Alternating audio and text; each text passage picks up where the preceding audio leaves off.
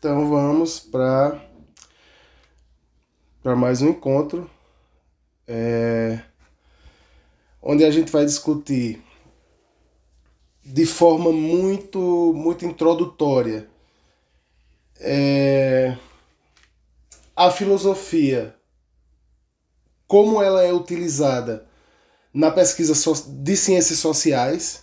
Isso tem toda uma teria toda uma, uma introdução né, à história da ciência é, que vem, digamos, das ciências da natureza, né, para depois a gente entender por que houve a necessidade de se, de se empreender pesquisas na área, nas áreas sociais. Então tem, tem, uma, tem uma história aí a ser contada tem uma história aí a ser refletida, muito importante, né? A saída da ciência, né? essa, essa transição é, que se fez do, de elementos da ciência, da ciência da natureza para as ciências sociais. Mas não é exatamente os elementos científicos que vão aqui é nos interessar nessa pequena introdução, nessa conversa inicial que a gente está tendo a respeito do livro de Trivinos, na né, Introdução à Pesquisa em Ciências Sociais. É, quando a gente propôs esse livro, a gente estava é, é, com a ideia de que a parte filosófica é, da do entendimento de pesquisa em ciência social, ela é muito rica. E ela é uma parte que nos serve muito como uma introdução, como fundamento, como base, para a gente compreender é, é, essas questões filosóficas. De forma que, de forma que é, as, outras, as outras questões que estão ligadas à, à pesquisa em si, tá? Ela, eu as deixei de fora, as deixei de fora. Depois a gente pode até, né, se a gente no caminhar dessas leituras a gente tiver essa preferência, a gente pode fazer esse debate né, sobre como acontece a pesquisa. Esse livro de Trivinos é um livro muito que é, a gente usa muito na pós-graduação, né? Mas de fato o núcleo filosófico desse, desse livro é o que vai nos interessar uh, nesse, nesse contexto. Tá? Então, é, uma, uma das questões preliminares que Trivinos. Trivinos é um. Né, um o cara tem graduação é, em filosofia, eh, pedagogia e filosofia pela Universidade de Santiago do Chile, especialização em orientação educacional pela Pontifícia Universidade Católica do Chile, especialização em educação especialização em educação de adultos pela Universidade Católica do Chile, mestrado em educação pela Pontifícia Universidade Católica do Chile, doutorado em filosofia romântica estilística pela Universidade Central de Madrid, pós-doutorado pela Universidade de Tübingen, eh, em Hamburgo, e atualmente é professor adjunto. Agora, esse atualmente que eu tirei do livro, eu não sei nem quando é, né? Que eu tirei do, no escavador, não sei nem quando é esse, atual, esse atualmente, né? Professor adjunto da Universidade Federal do Rio Grande do Sul. Eu espero que o senhor Trivinos esteja bem de saúde, né? Tomara. E aí, um dos elementos que ele vai levantar para a gente nessas primeiras, né, fazendo a introdução do livro, e bem no argumento da pesquisa social, é a necessidade de disciplina. Vejam bem. E aqui eu, eu vou pegar dois, dois elementos de disciplina aqui que serve para gente. Né? O que ele coloca, que é uma disciplina teórica que nós temos que ter, um comprometimento teórico que nós temos que ter, e depois vocês vão descobrir qual é a filiação teórica dele, e é uma coisa que eu é uma coisa que eu quero dizer aqui para vocês, né? É necessário quando a gente quando a gente tem uma paixão filosófica, uma paixão por um conhecimento que de fato a gente tenha essa disciplina teórica. Ok? Agora há pouco no podcast, eu, eu, vocês, quem, quem assistiu, viu que eu falava de uma obsessão. Né? Veja, é, é estranho, porque a gente está falando de ciência. Né? Mas eu não consigo não colocar afeto, não colocar emoção nisso. Né? Não dá. Não dá para não colocar afeto, não colocar emoção. E o Trivino está dizendo o seguinte: é necessário que haja disciplina teórica. E isso uh, ele coloca porque há um perigo muito grande num fenômeno chamado ecletismo. Nós brasileiros é, padecemos muito disso. E o que é o ecletismo? Eu vou fazer uma pesquisa, eu vou fazer uma eu vou fazer uma pesquisa com determinado eh, para conhecer determinado objeto e eu me, me utilizo de mais de um método. Compreende? De mais de um método para conhecer esse objeto. E às vezes o, os métodos são conflitantes. Então, como é que eu vou utilizar dois métodos que, que se contradizem em suas bases filosóficas para explicar um objeto? Que loucura é essa que eu estou fazendo?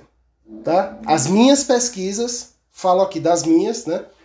A pesquisa que eu realizei no mestrado e a, a pesquisa que eu estou concluindo no doutorado, elas têm um método.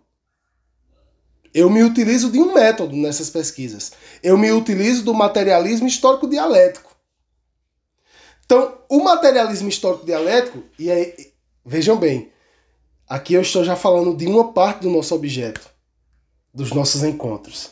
Nós vamos estudar métodos de conhecimento. Métodos filosóficos, científicos, tá?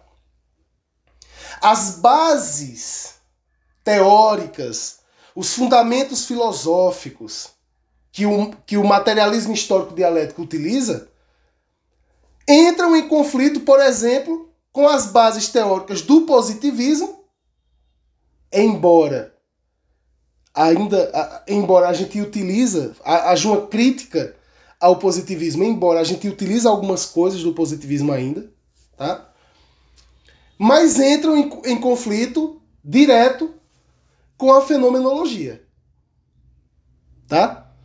Não dá para você fazer investigar um objeto lançando mão do materialismo histórico dialético e, de, e da, fenomenolo, da fenomenologia. Aí choca. São conflitantes. Aí, e são esses conflitos que nós vamos investigar nos, de, nos, nos outros encontros. Já estou aqui com armadilhas para vocês. Eu vou jogar bombas para vocês desarmarem, tá? Eu, e eu preparei bombas bem, bem difíceis de desarmar. E nós vamos desarmá-las. Então, o primeiro alerta do Trivinos é exatamente esse, né? Ele diz: olha, existe uma ausência de coerência no uso desses suportes teóricos. E a maioria de nós aqui, a gente faz pesquisa ou vai fazer pesquisa na área social. Eu dou para vocês o exemplo da educação. A educação não a educação não é um fenômeno que se explica por si. Tá? É, a educação necessita ou da filosofia, ou da sociologia, ou da história para se explicar. Então, qual é o olhar, qual é o suporte teórico que você vai lançar, né? Para entender esse fenômeno, você não pode ficar dançando teoricamente. Você vai escolher um método e você vai, né? É,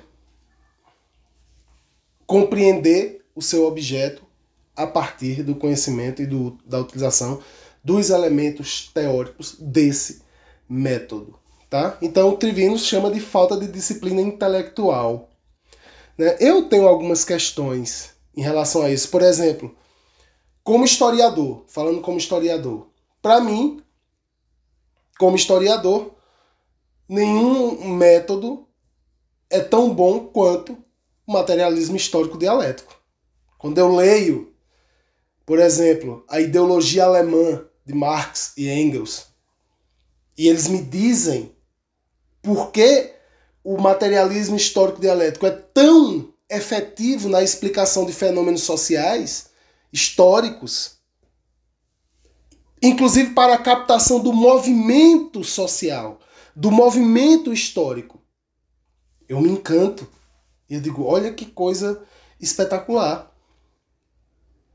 Eu já não sei, senhoras e senhores, como isso funciona, como o materialismo histórico uh, dialético iria funcionar para investigar fenômenos psíquicos.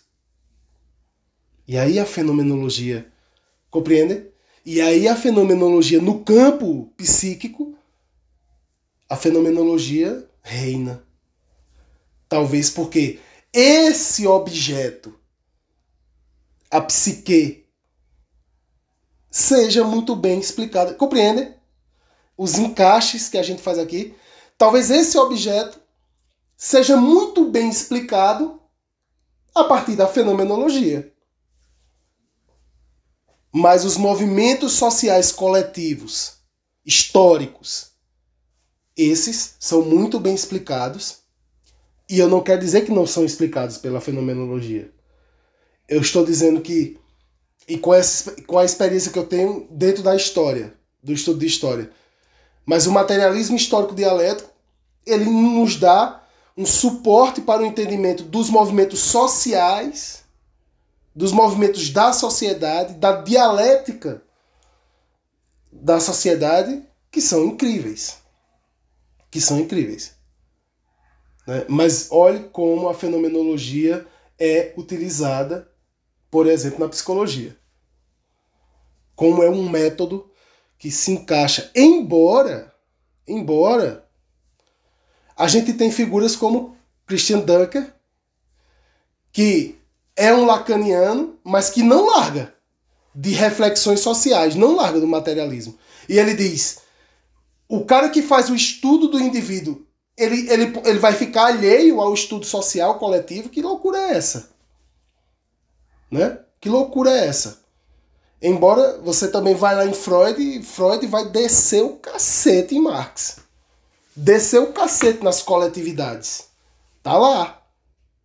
O mal está na civilização. Leiam. Senhor Sigmund Freud perguntando uma pergunta, uma questão que ele coloca ali que eu acho extremamente desconcertante. Né?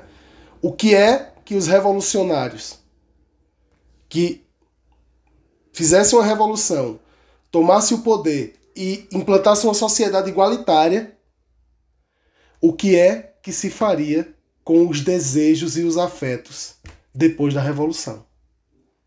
Olha que pergunta, né? E eu digo a vocês, Marx responde.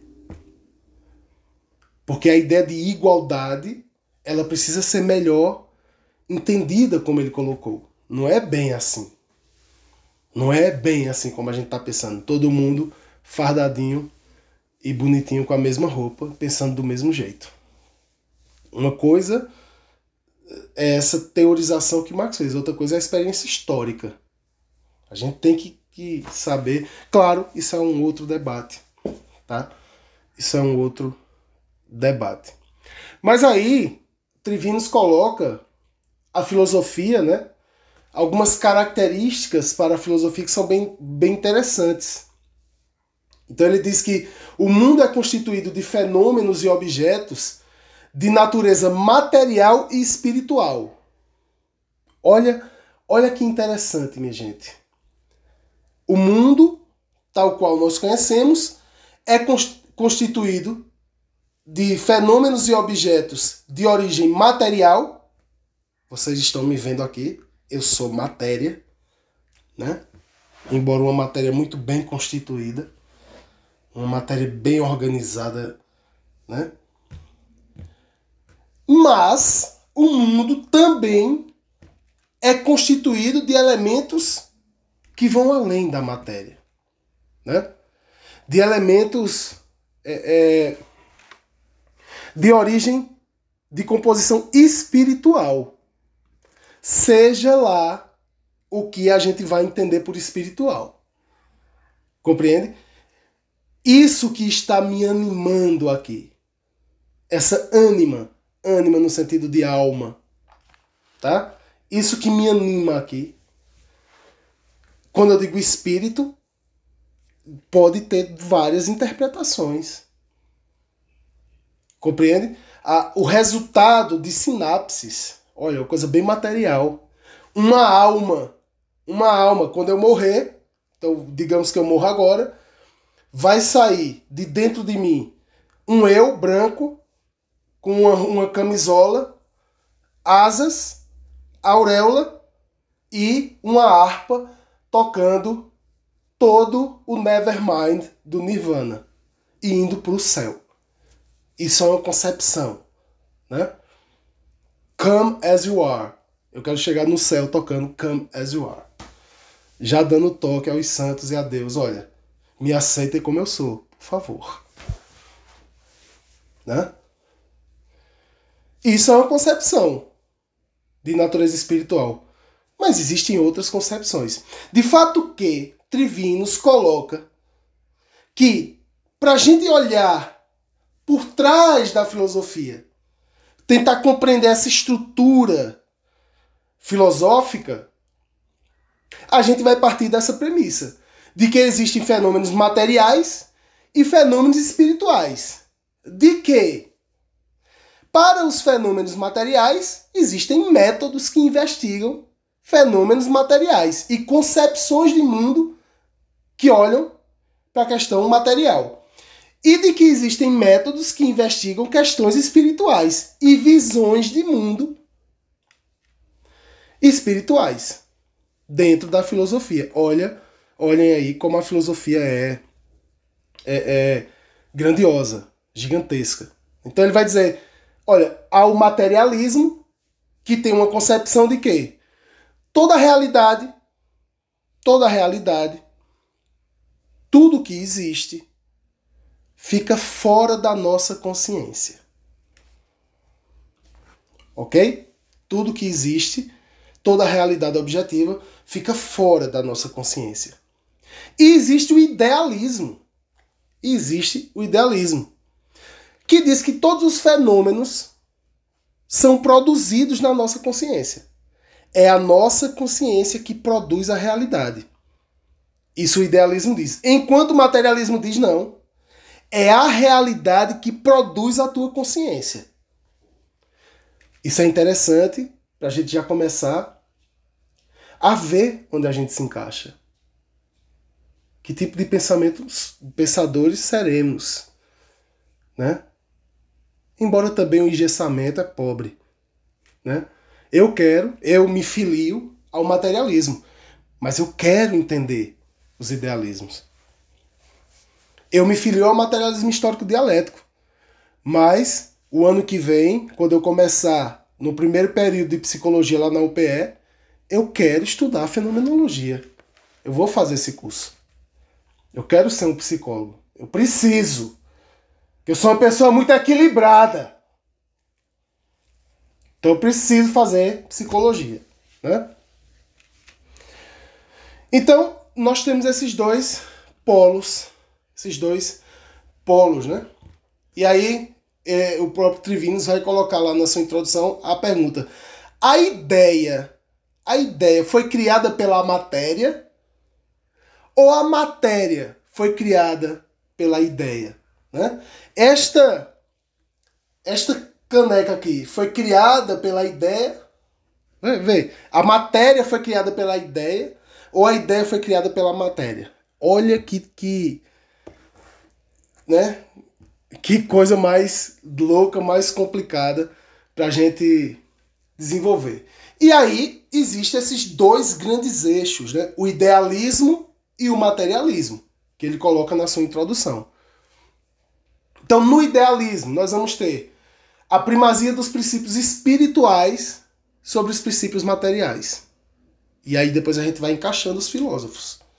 Tal filósofo é materialista, tal filósofo é idealista, tá, tá, tá. Hã? Então, é, eu, eu trouxe aqui uma citação do Berkeley, tratado acerca dos princípios do conhecimento humano. Berkeley diz: Entre as pessoas prevalece estranhamente a opinião de que as casas, as montanhas, os rios, numa palavra, todos os objetos sensíveis têm uma existência natural ou real, diferente do fato de serem percebidas pela razão. Então é aquela ideia, como o mundo é, é, é percebido pela razão. Né? E olha, essa questão de ser. Veja como essa questão de ser percebido pela razão já dá aquele start de fenomenologia, como as coisas se nos se, se, nos se mostram, se nos aparecem, como a, os fenômenos nos aparecem. Isso é uma, uma, uma questão. Então, o idealismo ele, ele traz essa questão. Só que o idealismo tem um grande expoente, um grande expoente, que é o senhor Hegel. Minha gente, no dia que alguém disser que as exatas, física, matemática e tal, ou química, ou é difícil, são disciplinas difíceis, por favor, peça na Amazon, compre na Amazon o livro A Fenomenologia do Espírito de, Hegel, entregue a esse indivíduo e diga, me explique o que tem aí. Se ele explicar, você vai dizer, é, não, realmente as exatas são. são é, é, muito difícil a exata. Né? E, e, e humanas é muito fácil.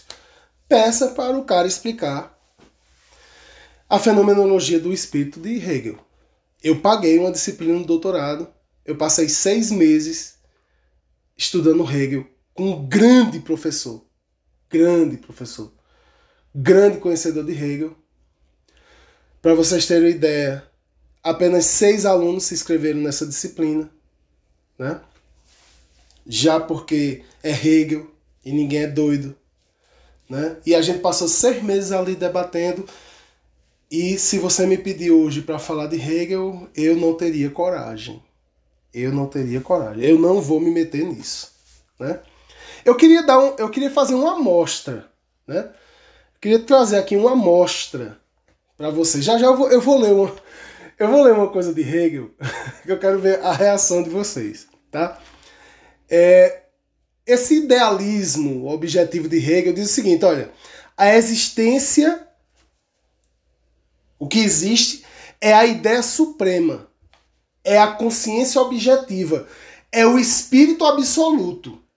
E, e assim, é lindo o pensamento. É, é uma coisa assim, é o ser humano chegando, sabe? Na, na, na no ápice da abstração. Né? No ápice da abstração. Busca a identidade do ser e do pensamento. Ou seja, eu quero saber o que é o ser e o que é o pensamento. Né? Entender o mundo real. Então, como se dá a manifestação desse espírito absoluto? Desse espírito absoluto. Eu queria ler aqui para vocês do livro de Trivinos.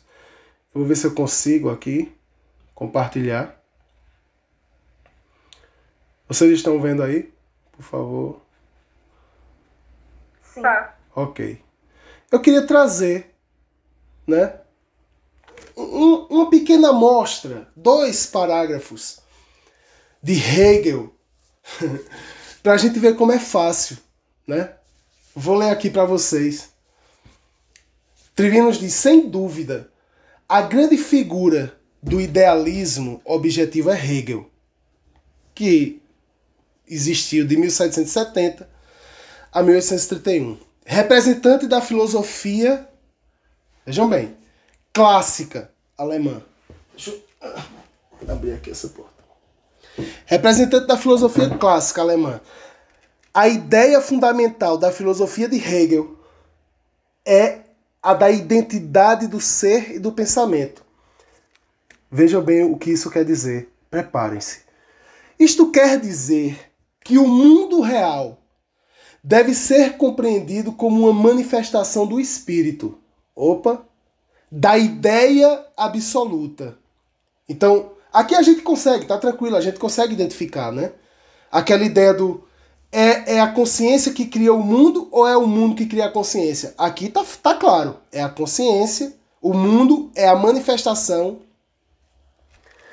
é, da ideia absoluta. Esta ideia absoluta é um princípio ativo que se expressa em seu autoconhecimento.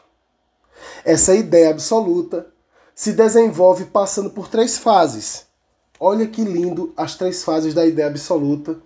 Na primeira, manifesta seu conteúdo em categorias lógicas que se transformam umas às outras em seguida, as ideias transformam-se em outro ser, que é a natureza, que não é outra coisa que o autodesenvolvimento das categorias lógicas que constitui sua essência espiritual.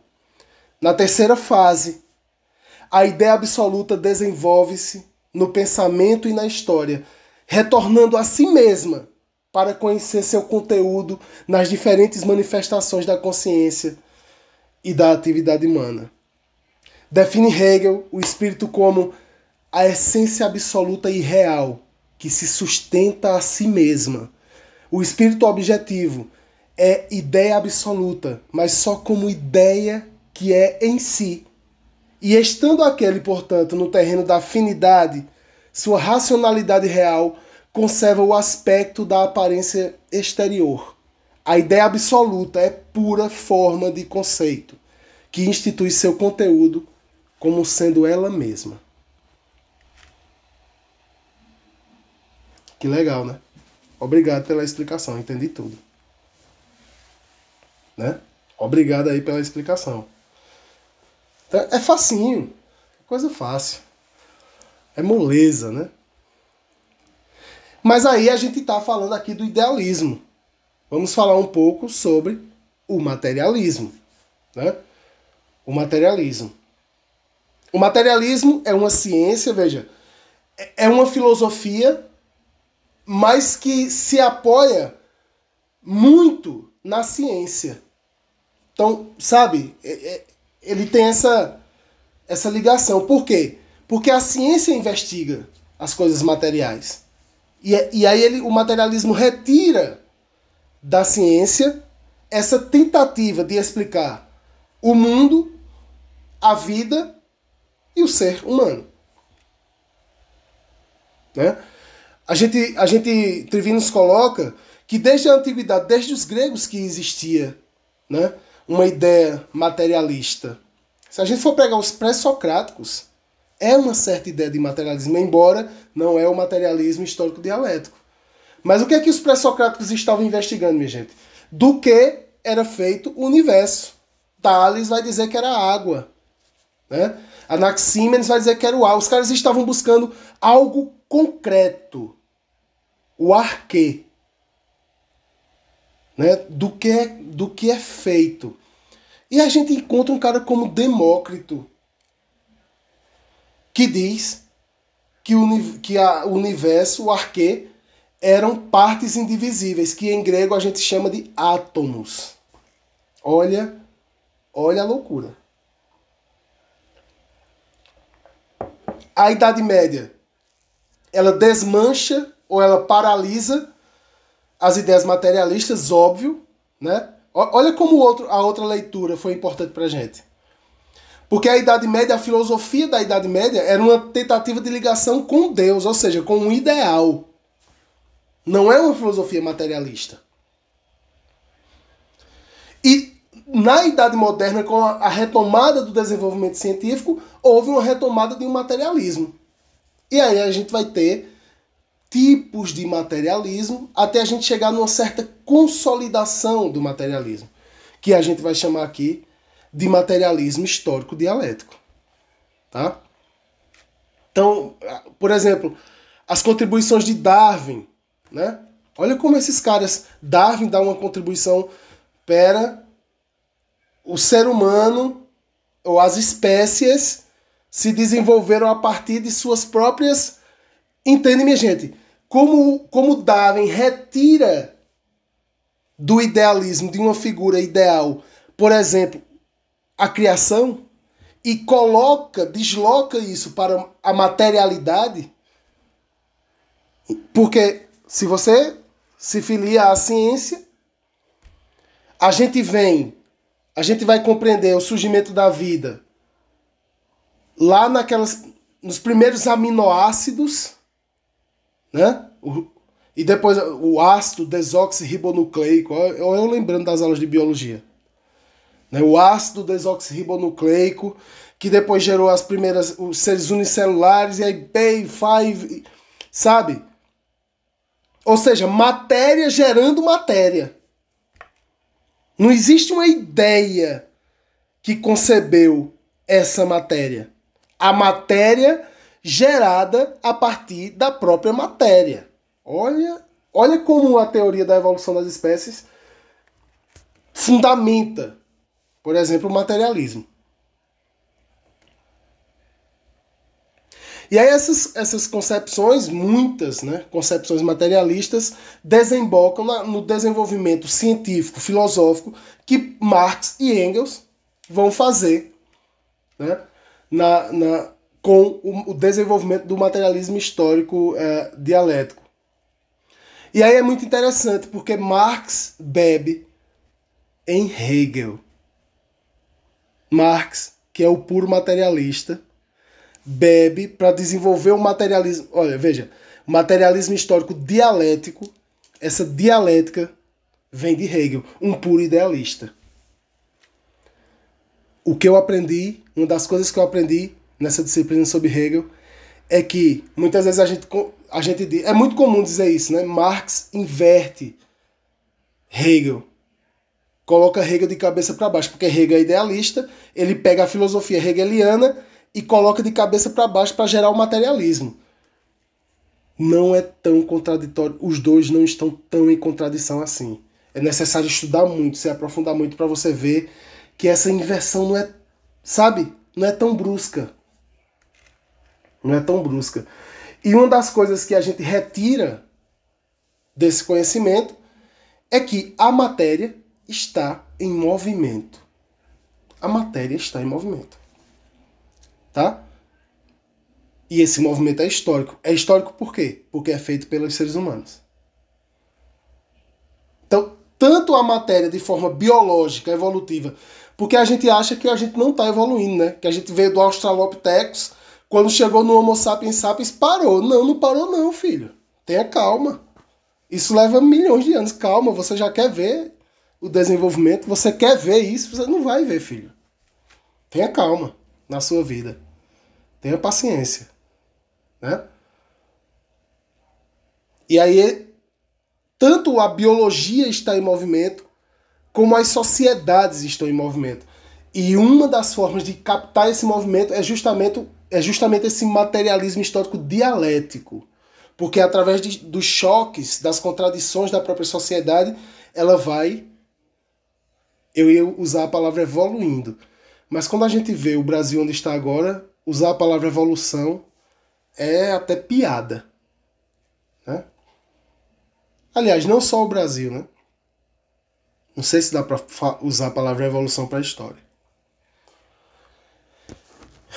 E isso é nesses termos que a gente coloca a introdução né, desse livro que nós vamos estudar nessas semanas aí que, que virão. E eu vou propor para vocês uma metodologia né, que vai ser vai ser muito divertida, vai ser muito legal. E eu acredito que quando a gente terminar essa metodologia, de aplicar essa metodologia a gente vai estar preparado para ler o nosso primeiro livro filosófico, vamos dizer assim, né? Que eu já separei, já tem uma coisa separada para a gente, bem, bem linda, bem especial, né? E vai ser, vai ser muito legal. Então vamos à nossa metodologia.